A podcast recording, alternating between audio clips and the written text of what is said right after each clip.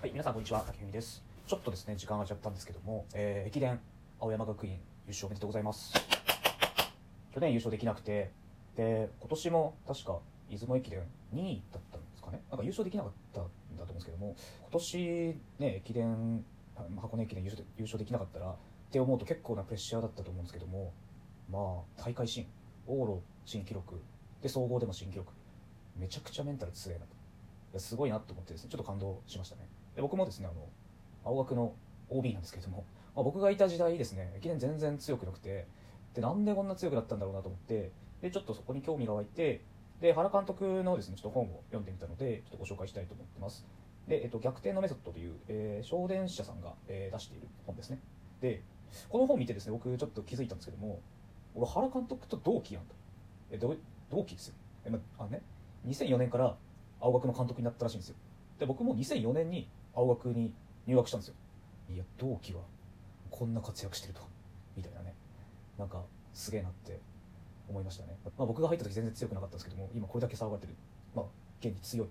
まあ、ものすごく強いっていうので、どんなチームにしたんだっていうのがちょっと気になってですね、えー逆転のメソッドという本を読んでみました。で、本の内容としては、えっ、と、原監督の社会人、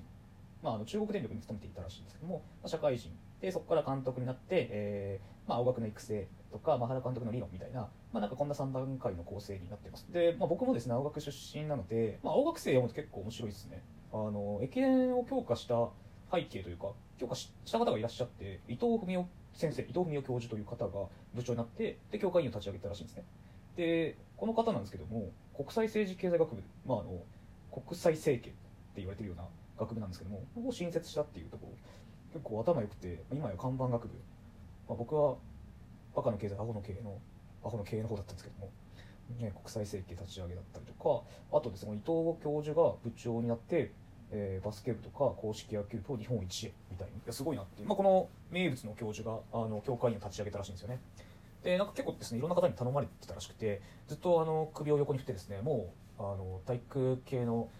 部活をやらんって言ったところで、えっとずっと首をねあの横に振ってたらしいんですけどもいろんな方から話を聞いてで思ったらしいんですね。なんかバスケでは体育館で野球では神宮球場たかだか、まあ、埋められても3万人だと。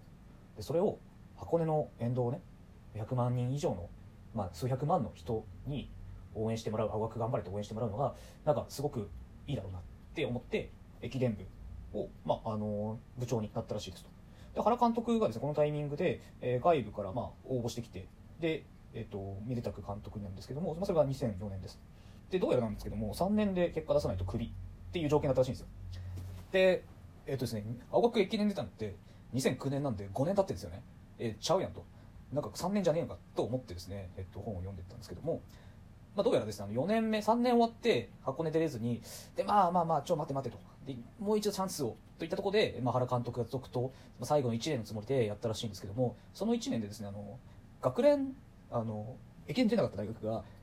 こうそれぞれこうエース級をこう募ってで学生連合っていうチーム作るんですけども学連の監督になったらしいんですよ。でそこでなんとですね4位になったっていう。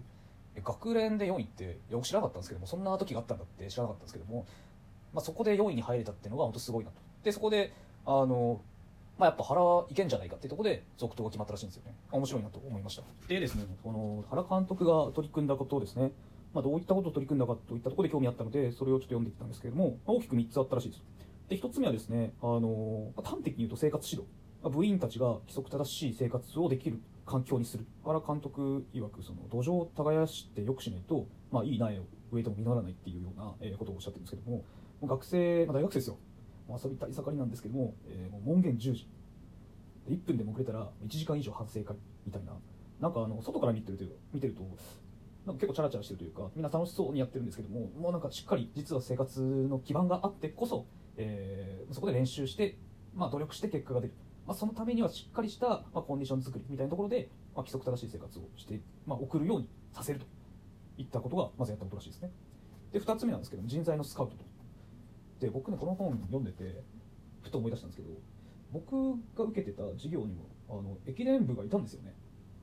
でその時はですねあの駅伝全然強くないんで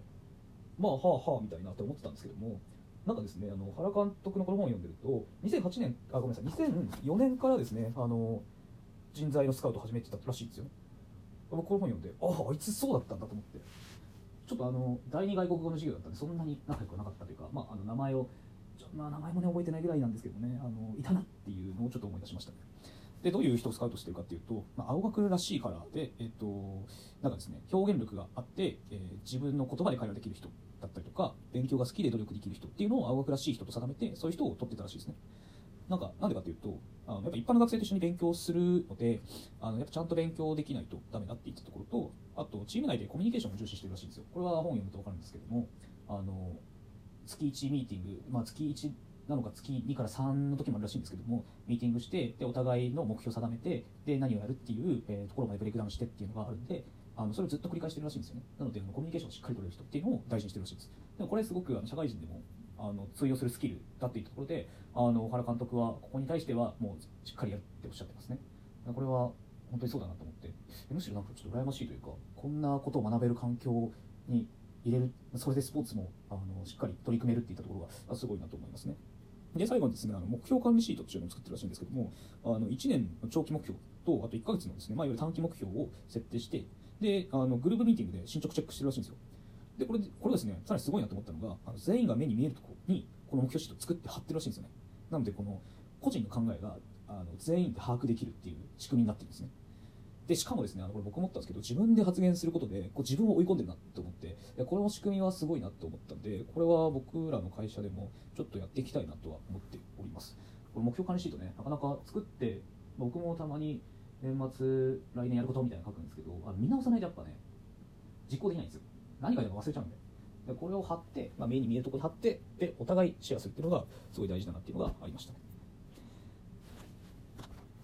だかこの本なんですけどなんかどういう練習してるとか書いてないんですよね。なんかどっちかっていうと青学陸上部、まあ、駅伝部ってどういう文化だよどういうまああのどういう考えをですね大事にしてるよみたいなところがいっぱい書かれているので陸上に興味なくてもですね僕みたいな、まあ、社会人であったりとかあのそういう人が読んでも非常に面白いなと思いました。で最後にですね原監督おっしゃってるんですけどもあの人と議論するときはですねあのしっかり幹の部分を議論しなさいと。で、まあ、彼が言うには改革しようとすると大きな壁があるんで、まあ、そこを、まあ、あの突破するのに時間がかかると。でもそのまあ、要するに葉っぱの部分を議論してもしょうがないのでしっかり幹の部分に向かい合って時間がかかっても、えー進めていきなさいといったことをおっしゃっておりました。で僕はですねここを読んであなんか坂本龍馬っぽいなと思ってですね。なんかこの大義を大事にしてるっていったところがそこでぶれないっていうところがすごく大事なんだなっていうのがちょっと思ったところではあります。あの非常に、まあ、読みやすい本だったのでぜひ皆さん読んでいただければと思います。はい。なんかちょっとうまくまとまらなかったんですけども。はい、えー最後まで聞いていただきありがとうございました。